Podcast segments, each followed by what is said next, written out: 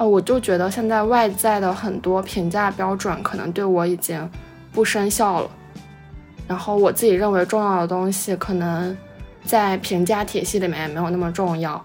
但是现在其实就是，我就觉得我挺相信我自己的。这个相信自己，我们平时觉得是一句很空的话，但是我现在这个相信自己的表现就是，我很相信我自己的判断。就是当我认为一件事情它值得去做的时候，我就是可能就是很能调动我自己吧，就是很很相信自己的判断，觉得你就这么想你就去干吧，就没有什么大不了的。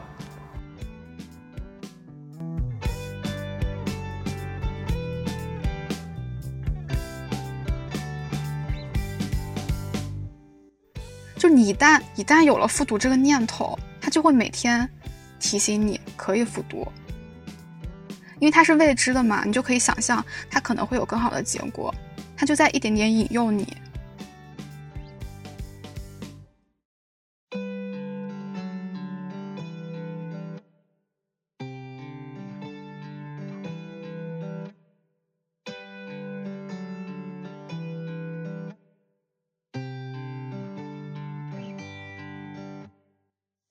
我自己感觉就是 Top Two，它比起别的学校哈。就是你说浙大，它应该浙大应该可以算是第三名或者第四名吧，对吧？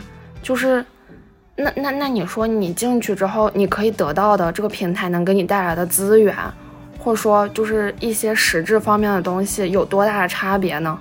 但是其实很多时候，Top Two 是认为它被赋予一种特别的意义，就是你说起清北的，跟你说起就是复交的、浙大的，其实。就是好像是不太一样的，我感觉还是我们赋予那个 top two 的意义，太超出它本身应该拥有那个东西了。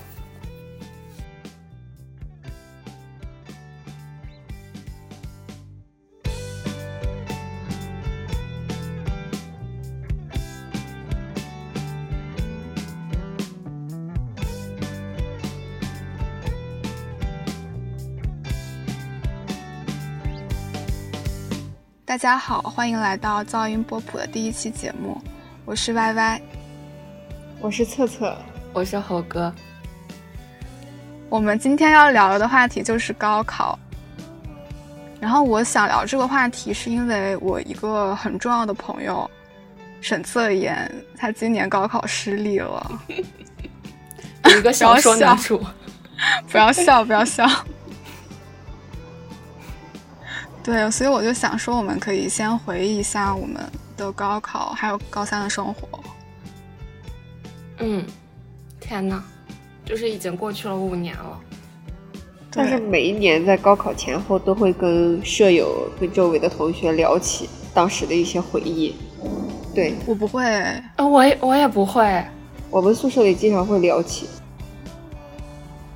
我也可能大家都非常后悔当初选了这个专业，就莫名其妙 非常怀念以前的生活。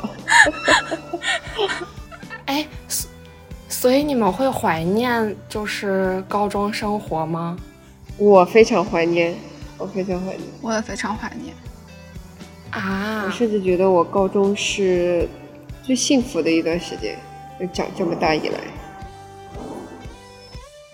觉得当时就是还是挺快乐的吧，嗯，就是有好朋友在身边嘛，就我们都在一个班，然后早恋呀，关键点捕捉，不是不是，就是你们都很重要，对，对，就是还过去那时候还挺开心的，而且当时你也不会觉得压力很大，也没有什么竞争的感觉，就每天过得很开心。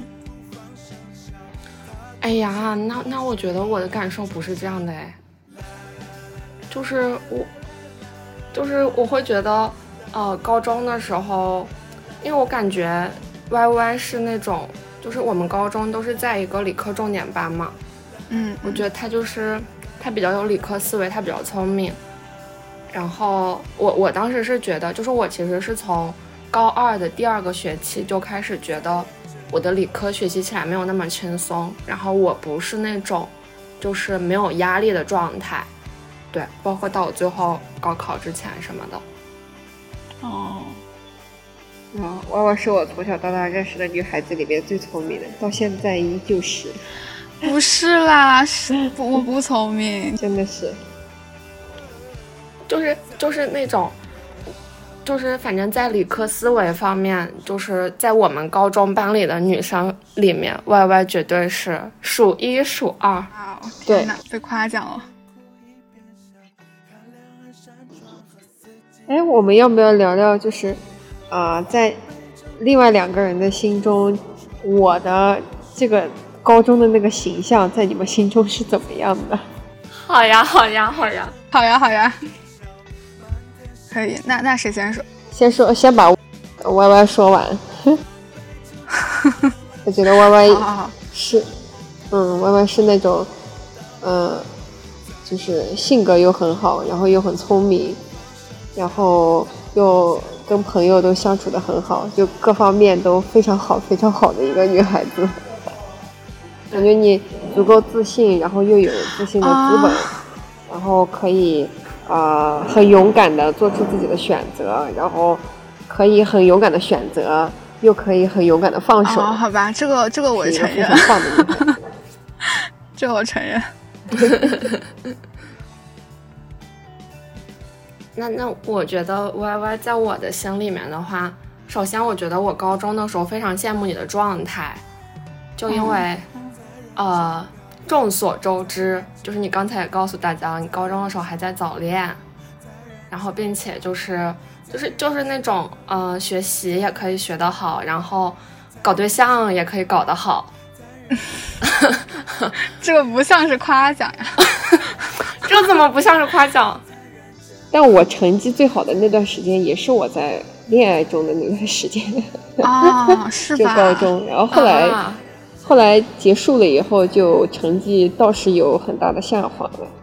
我感觉恋爱其实给我是一个正正反馈的作用，对，是影响到心情了。而且恋爱可能会以医学生的角度来说，它可以分泌很多让你很兴奋的激素，对，多巴胺呀这些雌激素啊，都是。很有助于让你精力旺盛，然后让你保持心情愉悦的。哎，那我觉得在这一点上，我和你们俩不太一样。哎，就是回到刚才说的那个，我就觉得我在尤其是那种很重要的人生阶段，比如说高三，我觉得我对谁有好感的时候，嗯，我会那种拼命的压抑我的这个感情，就是刻意的和我比较喜欢的那个人保持距离，因为心里面就是觉得。呃，可能自己会被影响什么的，就想把这个扼杀在摇篮中，但是这样就挺不好的。就是你很多时候你要跟你的那个心智去斗争，这个过程就是很消耗你嘛。嗯，就很内耗很严重，是吧？对对对对对对。就所以我不是那种我在高中反正就完全不是能够把自己的感情和就是学习方面处理的很好的那种人。嗯。OK，总之就是高中的时候很羡慕 Y Y。我觉得高中我之所以就是谈谈恋爱、学习什么，就是可能是因为我当时并没有觉得就是学习这件事情压力很大吧。就是天呐，凡尔赛，凡尔赛警告！因为我我们俩正式在一起的时候，应该不是高三吧？应该是高二的时候，也许是高二，我有点记不清了。反正就不是那种压力很大的快高考的时候。嗯。所以就感觉还好，到后来就相对稳定的话，也不会要分很多的精力去照顾这段感情。嗯，我高中虽然我能感受到压力，但我好像没有很努力的学习，一直没有很用功，到现在都是一种玩大于学的状态。我觉得我这种状态应该会保持很久。对，我我也是觉得，就是。我高中的时候，我说不上我是用功还是不用功，就是你不管说你你就是你的就是手手上有没有动起来，但是就你脑子里面始终是在焦虑的嘛。然后我我我就觉得，就怎么描述我当时的那个状态呢？我觉得就是很形象，就是你一边踩着油门，一边踩着刹车，就是嗯，你你你想要给自己加很多油，然后但是。就是你负担太重了，然后又把你给拖住了，然后你在行动上其实也没有就是有有多努力什么的，只是就是给自己徒增了很多负担，就这个感觉吧。哦，我能理解，形象哦，跟你有类似的这样的感觉。嗯，这就是我们在小镇做题家阶段的时候的感受，就我在小镇做题家阶段时候的感受。我可能是你们俩的中间的那种，也没有太大的压力，但是我能理解你这种感受。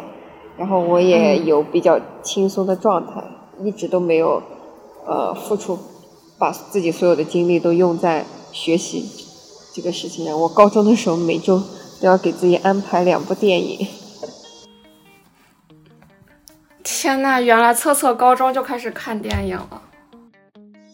我高中每周至少要看两部电影，因为这是我算是唯一的消遣方式了吧。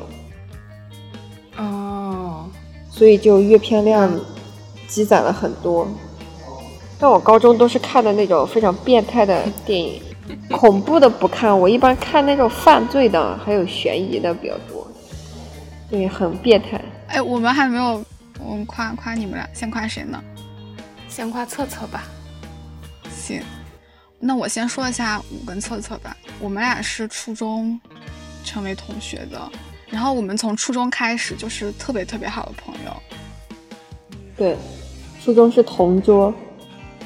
策策对我的影响还蛮大的，但他带我看那个什么，就什么娱乐圈韩娱什么的，我那会儿就就跟着他。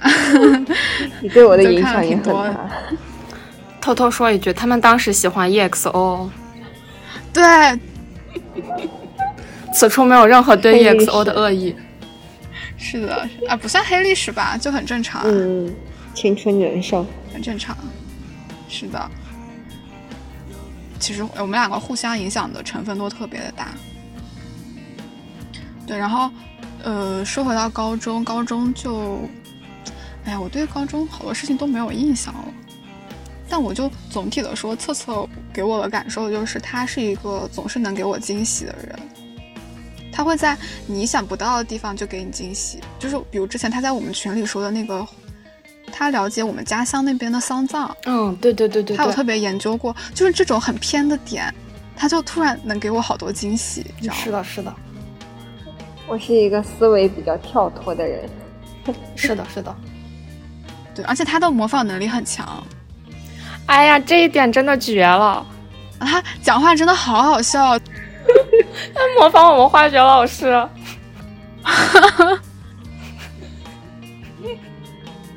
嗯，就是生活里面就是可就是可以逗别人开心的那种人，嗯，就大家都很喜欢跟这种人做朋友，嗯，我很荣幸就是他的朋友，好开心。是的，是的，嗯，然后性格方面，性格方面也是特别的好相处，嗯，然后我觉得他是那种。就是会愿意做一点牺牲来，来帮助别人的那种，就特别善良的人。同意。嗯，这点我也同意。就反正就是一个很，很美好的形象。我不是很喜欢争抢的人。对，我我觉得这一点我我有非常明显的感受，就是，就而且那个时候我们都一起，就是经常上学放学都在一条路上走嘛。嗯然后其实高中，我不知道是不是我这个人对于竞争本身比较敏感啊，或者什么的。反正我高中确实是那种感受到了竞争氛围比较强的人。然后我会觉得，当时在我周围的人里面，策策是那种，就是能让你在一个就是竞争压力很大的环境里面比较放松的那种人。嗯嗯嗯，就你跟他在一起。一个是你会觉得这个人的竞争意识没有那么强，就是他不会经常，哎，就是没有那么大家都围绕着分数不拉不拉那种吧。嗯嗯。然后还有就是你刚刚说，真的非常搞笑，我真的对于搞笑的人毫无抵抗能力。对我，我疫情在家看完了七季的新西游记，太好看了。每天都笑到流眼泪。哦，然后我我我继续说，我觉得就是我和策策在一起会有那种幸福的感觉，并且他真的就是你说他就是会那种愿意牺牲自己一小部分的时间或者什么的，就是去帮助朋友。对，就他照顾别人的意识很强嘛。我们平时相处的时候什么的，就是这个感受很明显，就是和他在一起能让你觉得很舒适，然后你也会觉得有人在照顾你。我觉得能让别人开心是一件让能让我也很开心的事情。哎，我我觉得好像出了一点 bug，就是在这个地方录的时候，是不是应该一直都坐在这儿？对你，你你在走动吗？没有，就是我是坐在瑜伽垫上，然后我刚刚开始进行了一些瑜伽动作，时时间管理的是，就是我不自觉的在垫子上伸了伸胳膊，伸了伸腿。没关系，没关系，只要不太离谱就行了。好，OK。那那我们现在可以夸一下，我跟策策夸一下猴哥，就评价就可以了，不要夸。啊，就是评价一下猴哥。我我一直觉得他是一个很强大的人。哦，哎，我特别同意，是吧？就是各方面都很强大，就是内心很强大，然后做事又很有主见，雷厉风行，然后做事也很果断。对，他不会受很多外界影响太多。他会非常专注的做一件事情，然后可以把它做得很好。如果下定决心要做一件事情，就一定要把它做到，就非常强大。嗯嗯嗯嗯，同意。哦，这个我还挺同意的。嗯。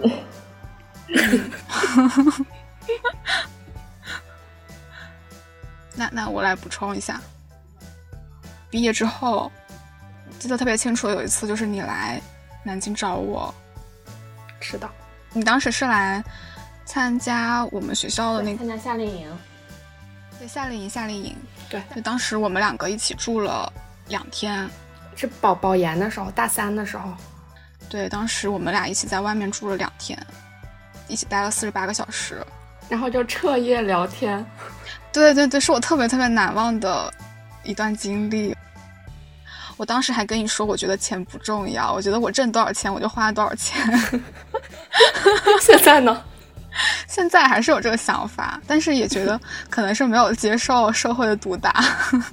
嗯，对，反正当时就还挺难忘的。然后我对你的那种以前就是很在意一个输赢、在意结果的那种印象就基本没有了。嗯，就觉得你现在是一个，就是你从理科转到了文科。转到了社科，对这一点我也是很很崇拜，我觉得好厉害呀！我觉得你真的去干了自己想做的事情，你整个人都变得舒展了。对，是的，嗯，你整个人的状态都变得特别的好，就不在意那些就是输赢啊什么的，你就做你自己喜欢的事情，学你自己想学的东西。我觉得就是呃，因为我们其实是没有怎么就是这样评价过对方的。就是我觉得我听你们，就是你们会觉得我其实，在高中，然后再到后来大学，其实会有一个变化嘛。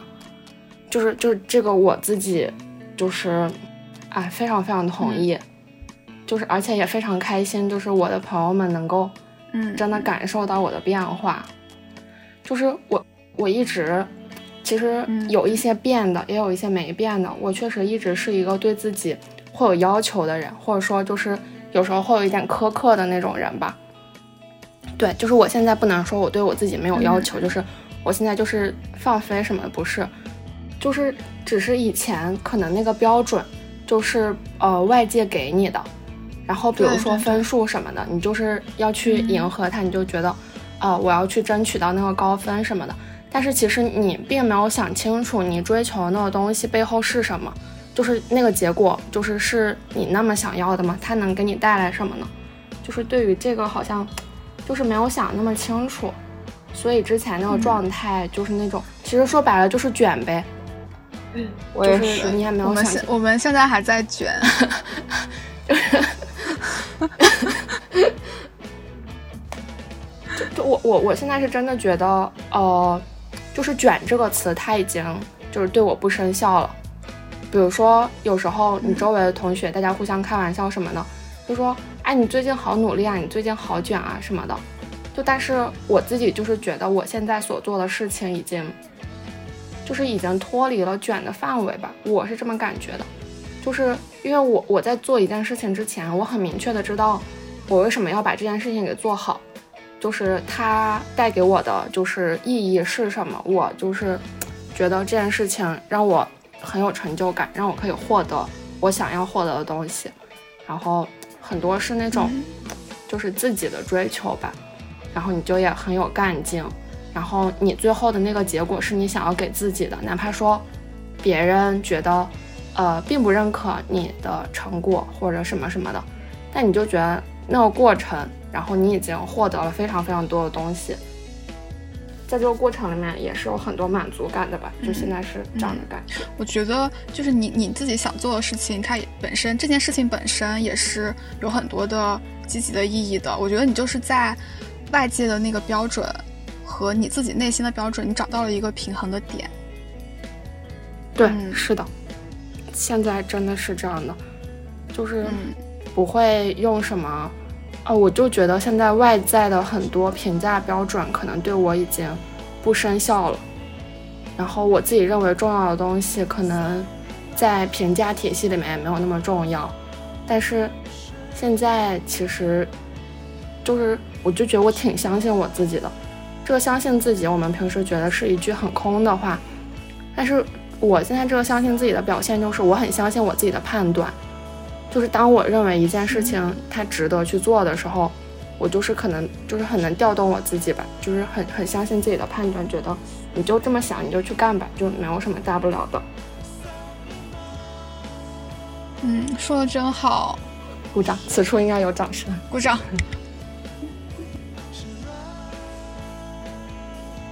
对，然后我我们打算聊高考，就是前面 Y Y 说他有一个朋友，我跟你们讲一下我跟沈自然的事情吧。对，开始。他怎么说？他平常真的非常的优秀，他是我认识的人里面数一数二优秀的那种人。平常他成绩就是可以可以去 top two 的那种程度。然后他当时考完之后，他就跟我说他考的不是特别好。然后我就我我作为我作为一个过来人，作为一个朋友，我自然就安慰他。然后我就我就跟他说，啊，我就跟他说了一堆屁话。我说什么啊？高考没有没有那么重要。我说我跟你说，我说的原话是这样的。我说，与其说高考没那么重要，不如说生活远比你想象的更更加丰富多元。我还是相信，高考之后你已经走完了人生全部的独木桥，以后都是原野。哇，你说的好好！我当时还是说，不是只有去到最高学府的人生才是值得过的。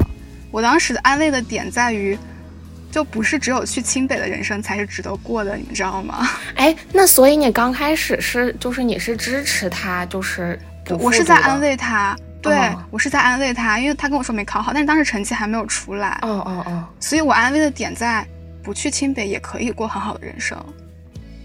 嗯。结果后来他成绩就出来了，然后后来他就要报志愿了。我后来才知道他的那个成绩真的差太多了，就不是说去不去清北的，连我这个学校都来不了，真的差太多了。就是因为，嗯，因为就是把就是把他当做自己很重要的人，就嗯就很替他惋惜，嗯，而且。就是想到他其实是可以有重来一次的机会的，只要他选择复读。就你一旦一旦有了复读这个念头，他就会每天提醒你可以复读，因为它是未知的嘛，你就可以想象他可能会有更好的结果，他就在一点点引诱你。你一旦有了这个念头，就真的很难把它压制下去了。嗯，他志愿填完之后，我就一直在跟他说，说你要不要考虑复读？我跟他说了好几次。我开始跟他讲，他就消失，他就微信不理我。嗯，对。然后我后来就劝他复读嘛，我就用了另一种话术，我就抛弃了我之前说的那些话。双标，双标。对，我然后我就说什么啊，就是你，你之后要，我就不说具体的学校了吧，我就说你从这个大学毕业，就现在内卷这么严重，你真的觉得你能找到还不错的工作吗？然后，然后我还跟他说，就是如果你要保研，如果你在一所还不错的学校，你保研，那么就你最差你就可以留到你们学校。如果你一开始就就在一个不那么好的学校，那你的研究生就是选择保研的话，你你也可能不会在一个很好的学校读研了。包括你之后如果出国的话，本科学校的牌子是特别特别重要的，对你申请是有很大的帮助的。嗯，我就我就跟他说了一些这种很现实的话。嗯，想不到你竟有如此现实的一面。我开始以为我跟他说这些话，他就会他就会犹豫，他就会纠结。他就会处于那种，嗯，复读 or not 复读，that's a question 这种状态。结果没有想到，他前天给我发了一条很长的微信，就跟我说，他就很真诚的跟我说，让我不要劝他复读了。他把他心里想的都跟我说了。他是他不去复读的原因，首先是他觉得他根本没有复读的决心。他如果是听从我们的建议去复读，这一年他很难坚持下来。第二点是他没有想过要有多大的成就，获得多少利益，他只希望自己跟他的家人们可以顺遂平安，然后自己的日子过得开心快乐一点就可以了。就虽然曾经会想要登上最高的阶梯，但是现在也觉得开心是最重要的。他他跟我说了一句话，你知道吗？嗯，他说真诚才是唯一的钥匙。对，就是你那天不是把这个截图发到了我们群里面吗？就是我真的很难想象，这会是一个高三刚毕业的学生可以说出这种话。就是他以前都没有跟我展开讲过他自己的想法，所以我就不停的劝他复读，直到他周五那天跟我说了这这些话之后，我就我说行，我不会再劝你了，真的，我非常支持你。这说到底是你自己的人生，嗯。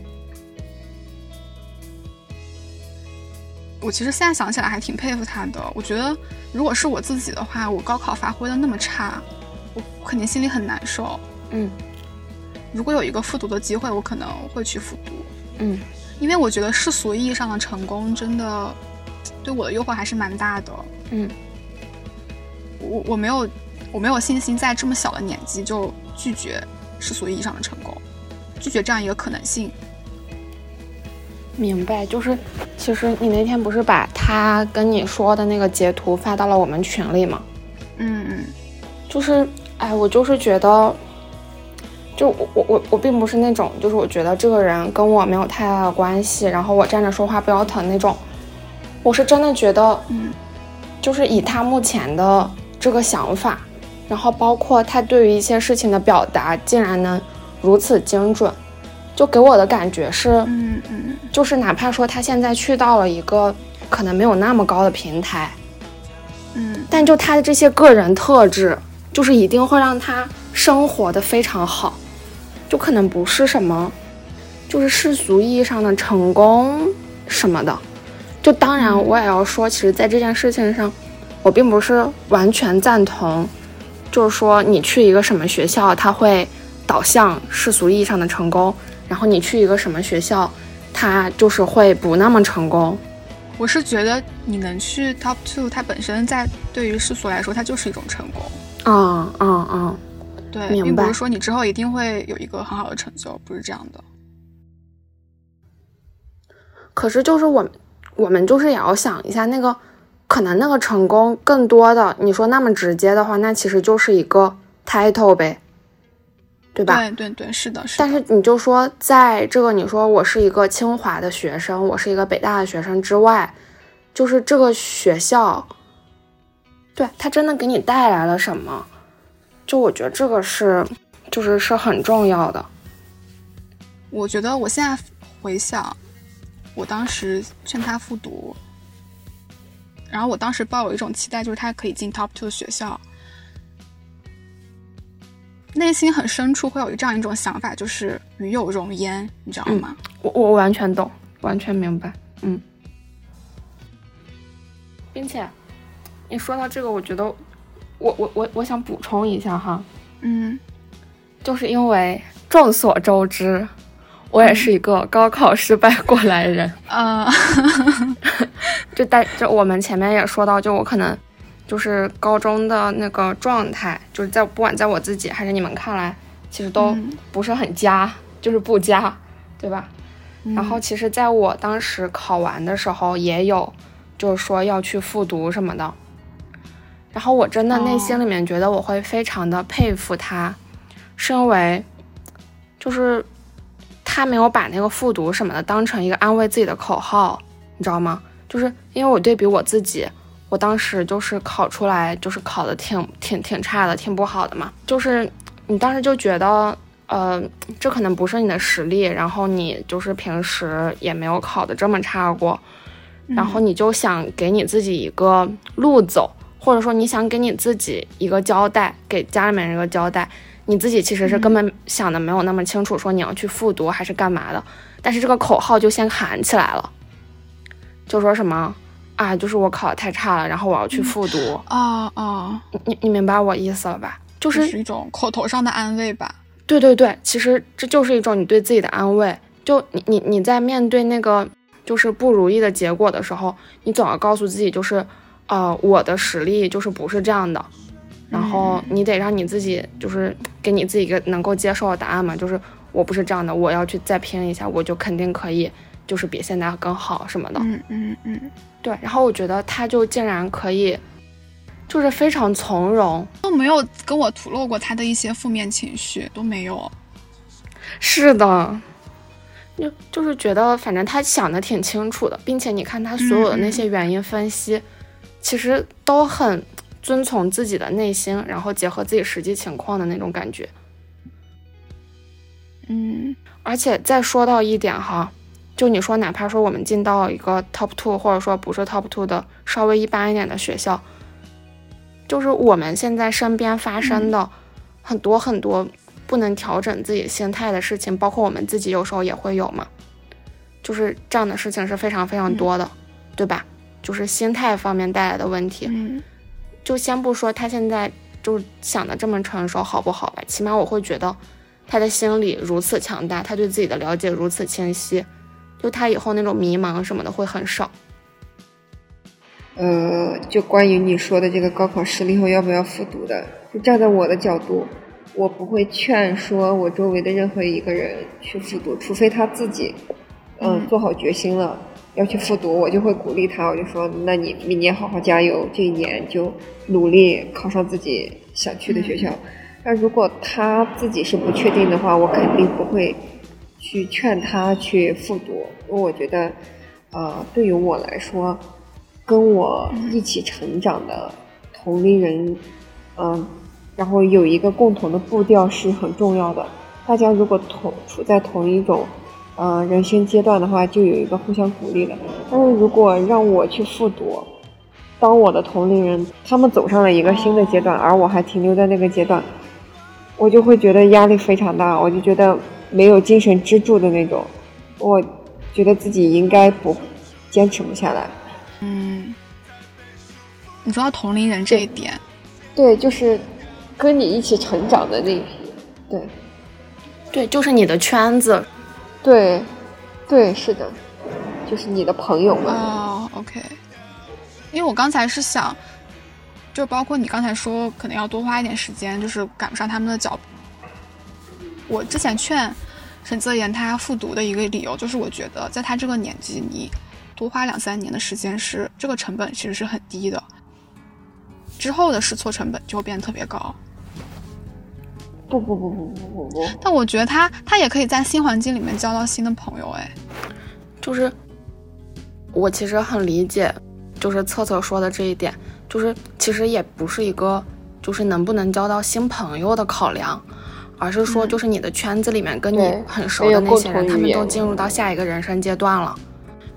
就我我我自己感觉是，嗯，不太是那种朋友情感上陪伴的这种，而是你们之前大家一起在往前走。就是其实，呃，你跟你的朋友之间会有一种互相促进嘛，就是哇，那谁谁谁就是他考了五百五十分，那我这次考了五百三十分，就是我跟大家都是一起玩的，那我要追上他们嘛，就是会有这个这个想法嘛。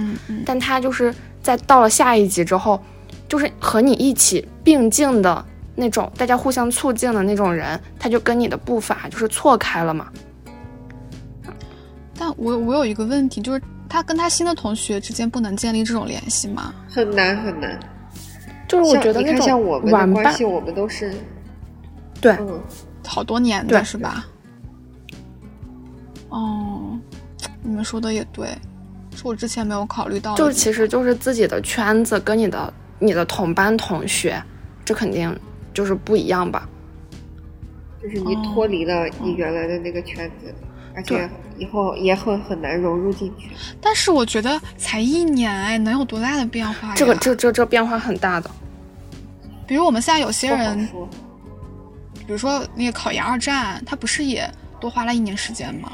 这个已经不一样了。我也是觉得考研二战还是不太一样。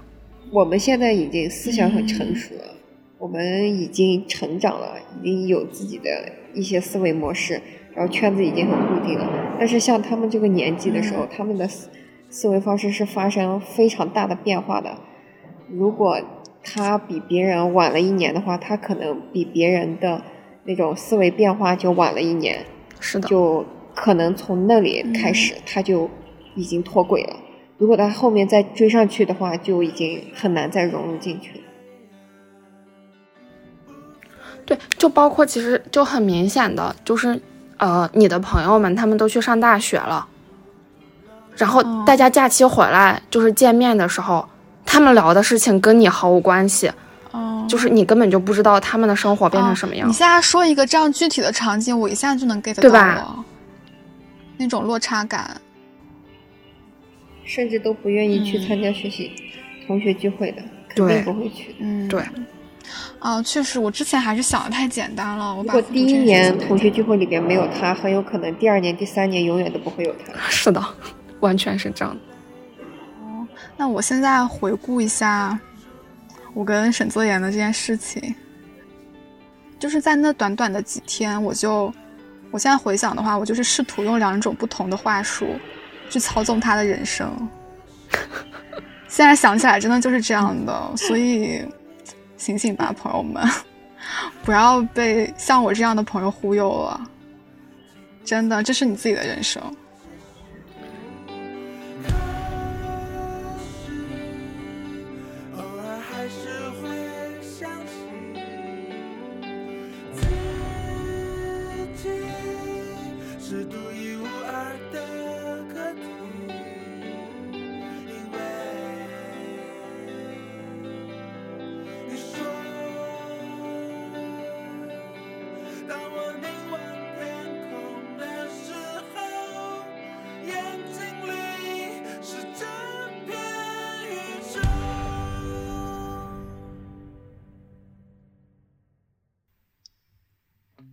们刚刚就是高考这个话题聊到哪一步了？我们我们我们聊到，我们也没有聊到哪儿，就是说聊了猴哥的高考失利。对，就觉得他不去复读，就他可以这么坚定的不去复读，让我就是觉得，其实比起当时的我，就是还挺惭愧的。我就是觉得他那个心智成熟程度，哦，真的和当时的我就是无无无法相比。这倒是，他真的是蛮成熟的。对，他还会教我怎么安慰别人。所以啊，就是你说他这种这些优秀的素质，就是怎么就，哎，你就想那种去清北的人，可能就是在这些素质方面也不如他。那以后就是会怎么样呢？那那谁都不知道。你再想想，咱班那位曾经也是众目睽睽的 top two 选手，然后高考严重失利。那我感觉他现在他在大学里就过得很丰富，然后他的研究生也很顺利的进入到了 top。嗯。然后他的呃。生大学生活就很精彩，嗯，他在大学里就学得很顺利，然后一直都是，啊，佼佼者，嗯，这样的人生也未免，也不是说不好。我自己感觉就是 Top Two 它比起别的学校哈，就是你说浙大它应该浙大应该可以算是第三名或者第四名吧？嗯嗯，对吧？就是那那那你说你进去之后，你可以得到的这个平台能给你带来的资源，或者说就是一些实质方面的东西有多大的差别呢？这个就是可以再说。但是其实很多时候 Top Two 是认为它被赋予一种特别的意义。是的，比如大家都会说什么北大国之重器，对，就说什么哇清华的哇北大的，就是你说起清北的，跟你说起就是复交的、浙大的，其实就是好像是不太一样的。我感觉还是我们赋予那个 top two 的意义太超出它本身应该拥有那个东西了。嗯。还有什么要聊的吗？那要讲讲我的高考吗？可以啊。嗯，我的高三那年对我来说还是印象很深刻的。我高三的时候，呃，这高三那一年发生的事情直接决定了我现在选择我的专业，因为我爷爷对我来说人生中非常非常非常重要的一位亲人。他在我高三的那一年去世了。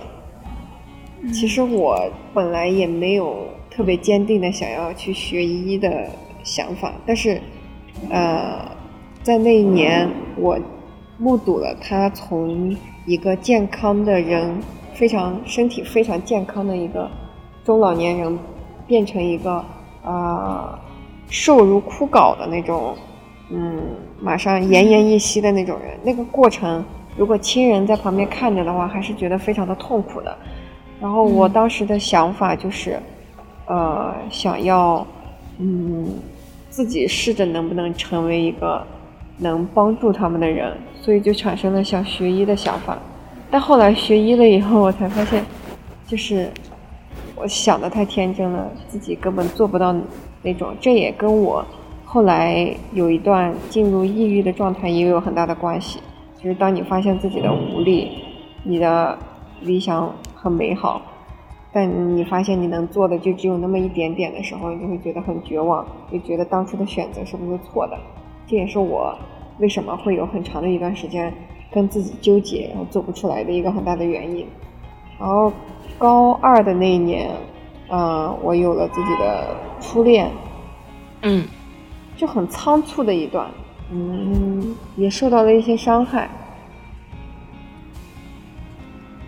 虽然我对他已经没有任何的感受，但是当时受到的伤害可能还是对我还是有一点影响的。嗯，呃，但我当时我感觉到自己可能会受到更多伤害的时候，我就非常果决的去结束了那段关系。所以那段关系非常非常的短暂，主要是我主动的去结束了它。那他对我的影响就延续了我高三一整年。高三那一整年，我们虽然还是同班同学，但从来没有讲过一句话。当你每一天都能看到他，但是你不能跟他讲话的时候，会每一天心情都会被那个影响到。这也是我高三的时候成绩下滑的一个很重要的原因。本来你已经压力够大了，然后你又失去了亲人，然后你又每天在重复你之前。的一些受过的伤，在那样一个特殊的时期的话，我其实是非常经常是非常痛苦的。嗯，但其实最后的结果还好，就考出来的成绩也就是我平常的水平，我既没有超常发挥，也没有失常，就是一个还好的一个水平。嗯，然后。对于我来说，高考就是成绩对我来说其实没有那么重要。我只是觉得高三这个阶段还有高考那一个，嗯，对我的意义就是那一年带给我的变化，然后让我做出的一些选择。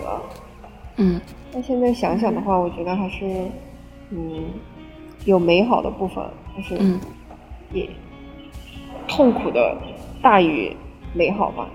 我是属于那种。比较喜欢把痛苦内化的人，我更表达出来的是一种啊让别人开心，然后嗯嗯然后一种很乐观的状态，但其实我的内心一直是那种，呃，别人的痛苦我也想分担一些，然后自己的痛苦又不会，呃，又不想去，嗯，就是想隐藏起来，对吧？是的，把自己隐藏起来，这样就非常的一直在一个死循环里，就让自己变得状态越来越不好。但还好，我后来走出来了，我现在已经是一个，呃，可以，呃，愿意。可以调整自己心态的人。哎，我觉得大家，对我觉得大家每个人心里都有好多的沟壑，藏了好多的故事。是的，就是我们前面不是就说什么你你怀不怀念高中生活什么的？我觉得就是，如果说我怀念的话，我可能怀念高一高二，就是不，我就是怀念那些人，就是或者说我们一起干过的事情。但是我一点都不怀念，就是当时的那个制度，或者说就是被管理的方式。就是我，我就是觉得，你想起这件事情的时候，你会觉得在高中的时候，你的快乐是完全不被允许的。他认为你应该时刻保持紧张。对，是的，嗯，就是你知道吗？这是我进了大学之后的一个一个感受。嗯，就是我会觉得我刚进入大学的时候，我有一点丧失了，就是和别人就是交往的能力，然后我把这一点归咎于，就是我的高中，就是因为高中就是想把我们给训练成那种，在我看来比较学习机器的那种状态吧，就是反正在我的印象中，我会觉得就是，就是我自己感觉。我进了大学之后，我跟别人那种知识上或者说知识方面的差距，我自己是觉得，嗯，就还好吧。但是就是，对，但是就是这种方面的差距会让我觉得就是有一点明显，就是别人的高中生活真的好丰富啊。反正我是觉得，我当时会在这个方面感受到切实的感受到我跟别人的差距。就是我我我我自己是觉得本身刚刚大家也都说了，我高中是一个比较紧绷的状态。就是我高一进入大学之后，经常会让我觉得我自己像一根木头，你知道吗？啊，对。可是我觉得你其实是一个很感性的人哎。对，就是就是觉得高中生活把自己消磨掉的部分还挺多的。只只是在后来，同意，就是我觉得人在高中，特别是高三，是一个被异化的状态。对，就你只有进入大学，你在一个相对自由的空间，你才能恢复到一个人的状态。是的，就是我自己觉得，我后来就包括现在，我觉得我自己身上我比较就是真实的那些部分，其实并不是说以前没有。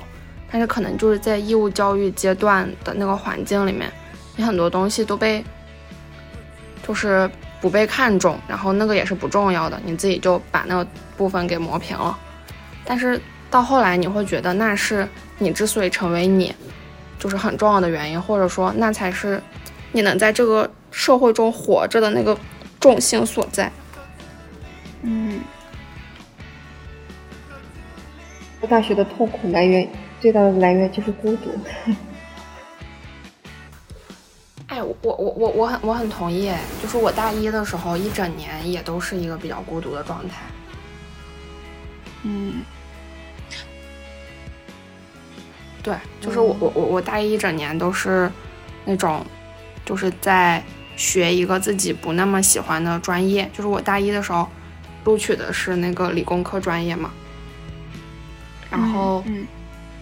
就整个人状态反正是比较孤独的，但是现在会觉得，就我我现在其实日常也有时候会觉得比较孤独吧，但是会觉得那个时候的孤独会比现在单纯很多。就是我那个时候吧，我我现在回想起我大一，就是脑子里面经常会有一个画面，就是那时候就自己去图书馆学习嘛，然后学完之后晚上就是那时候有一个自行车，然后就骑着那个自行车从。我们那个校园那些树中间，就是晚上回去，然后在那边自己听歌，然后踩着那个自行车，就是一个人回寝室，就是脑子里面经常会有那个画面，就觉得，嗯，反正大一就我当时还没有接触什么社科专业嘛，但是其实我大一的那个孤独状态就已经让我其实想明白了挺多事情的，就是其实咱们很多同学就是不是什么进了大一就状态不稳定吗？嗯就我们知道的已经有好几个了吧，对吧？嗯就但是我好像没有那种，就是因为和别人的比较或者感觉到了跟别人的差距，就是带来那种心理状态的不稳定。我就是状态还挺稳定的，并且就是我不知道我我算不算是一个很未雨绸缪的人哈，就可能我做事的风格就是这样的。就我我觉得你算，你是这样的人。嗯嗯，嗯，嗯对我可能做事就是会之前就就是想的比较清楚吧。然后我大一的时候，好像就真的是你们说的，我会想到我自己要走什么路，然后我也不管别人是不是在走这个路。就我当时就觉得我不喜欢理工科，然后我也就是没有那么明确我是不是要转什么社科什么的。哦，说到这个社科，就是我刚才我对你的评价，我要补充一点，我从高中我就觉得你，你你应该去搞文科或者社科。啊，你高中就这么觉得吗？对啊，我高中就这样觉得了，你就是有人文气息的人。哦，对，哎哎，你如果说你觉得我高中有人文气息的话，你记不记得我们高中的时候，就是我们给墙上贴过那个我记得你贴了 Bob Dylan。对，然后并且我还给大家讲了 Bob Dylan，就是语文老师让嗯我们嗯讲那个、嗯那个什么什么的时候，对，然后我当时还讲了柴静的《穹顶之下》。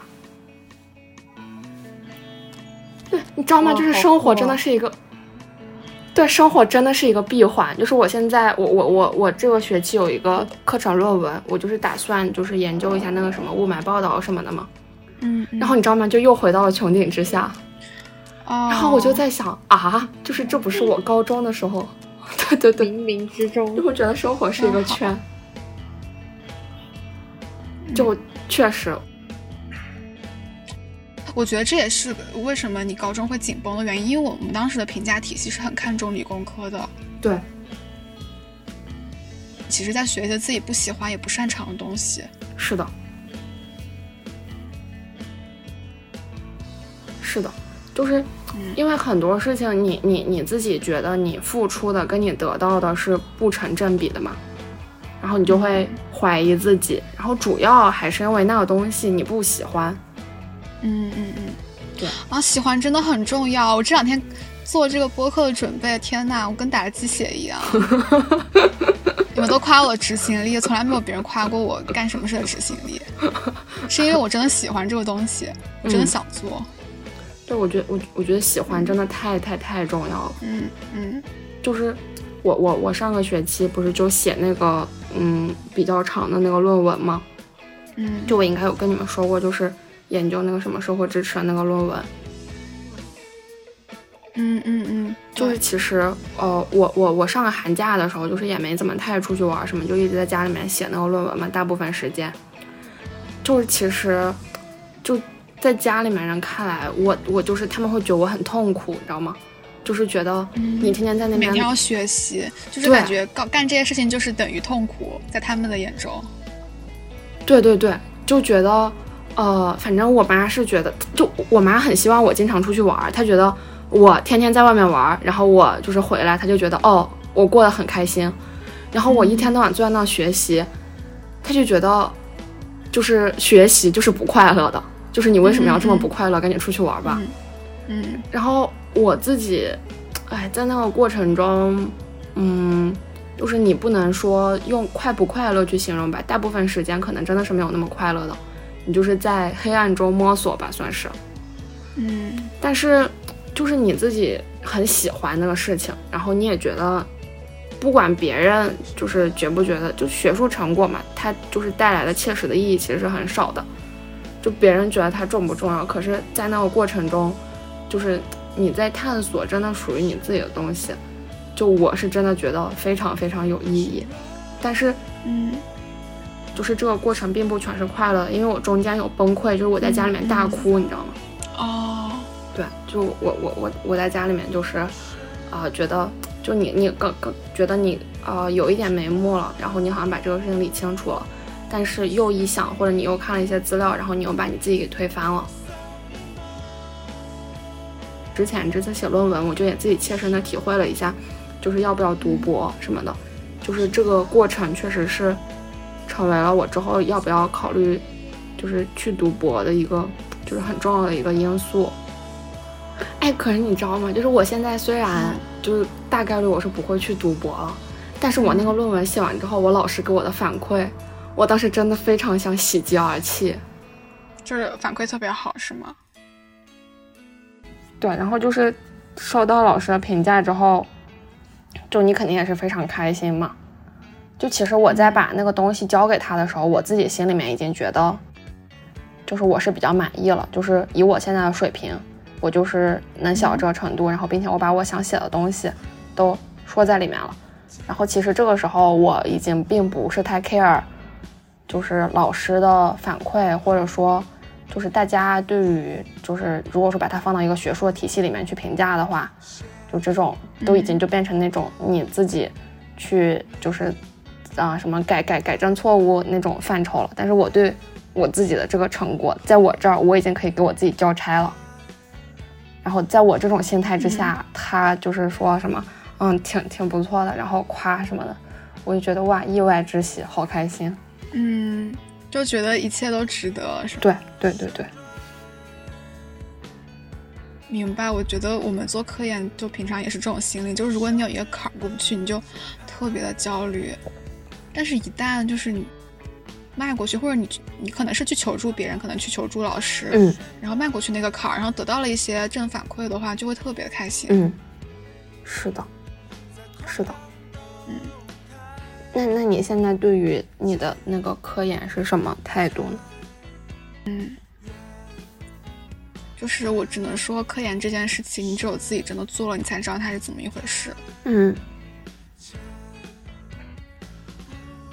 本科的学习经历，嗯，就是你知道我们当时学那些力热光电啊，包括后来的电动啊、量子啊，就这些固体物理什么这些课程，就你会有一种。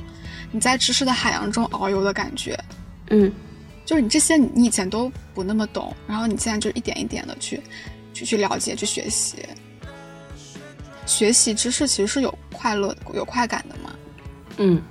但是我在体会到这种这种快乐之后不久，不是就呃本科毕业，然后就进入了一个课题组，开始做一些具体的事情。然后这个时候，你就会觉得你就是在一个很小的领域去做一些突破，嗯，就没有那种在知识的海洋遨游的感觉了，嗯，我我对于这一点还挺失落的。哦，这样的哈，嗯，对对，我对这点挺失落的。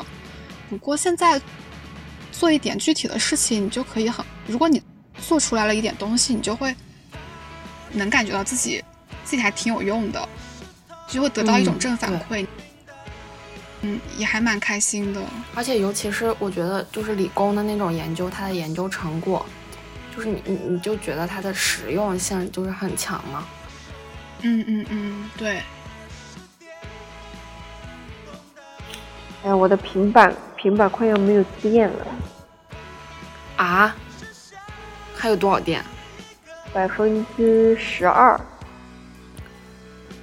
那我们就是准备收个尾。我觉得我们最后再对收个尾吧。我们就是在针对高考这个话题，就每个人总结一一两句话吧。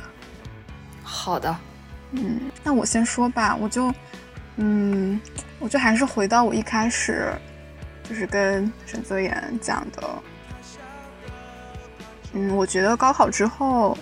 人生全部的独木桥你已经走完了，以后的生活都是原野。就是不要对，就是不要特别执着于高考的结果。嗯，我们的发展就是特别多元的。嗯，而且就是我觉得我们的人生可以 relax 一点。就你看我当时成绩也还不错吧，高考的。成绩还不错，然后当时选来选去，还不是选了个物理专业吗？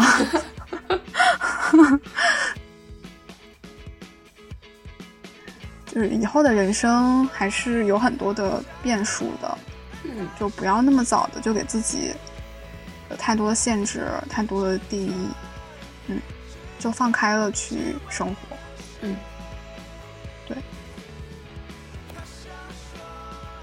嗯，哎，我我再补充一句，嗯。就是大学真的是我们生命中最好的几年。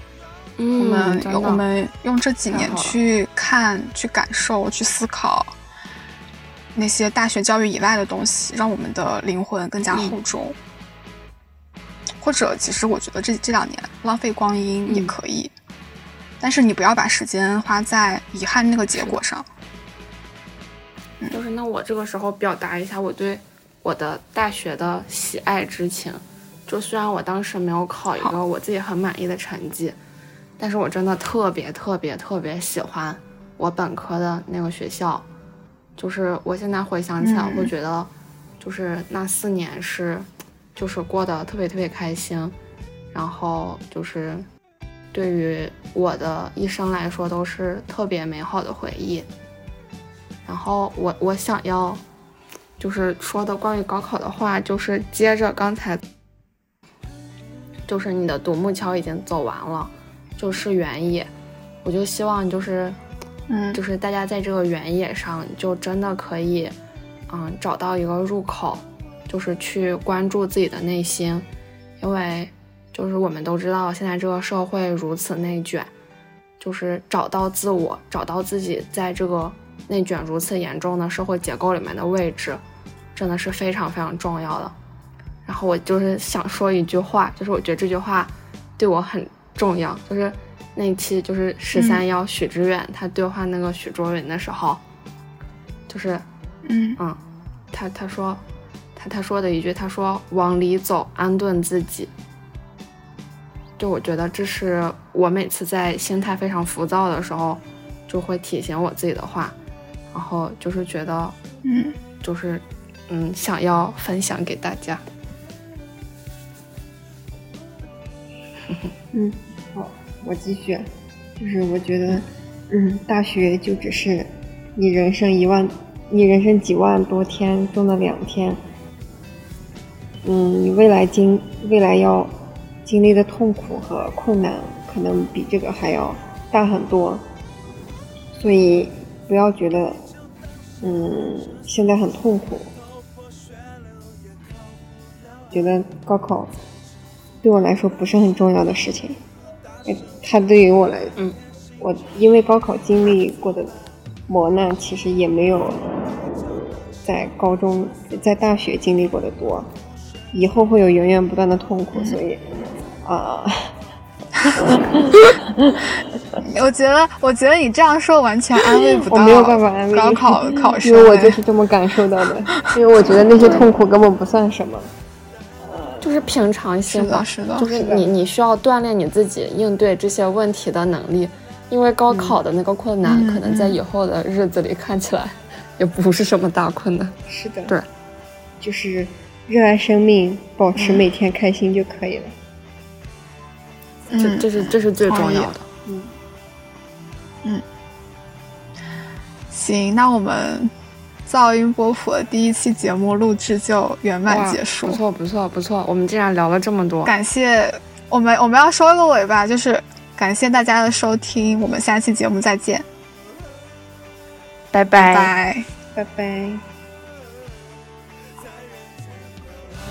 防备就登上了这艘船，一人做扬帆，在风平浪静时，一边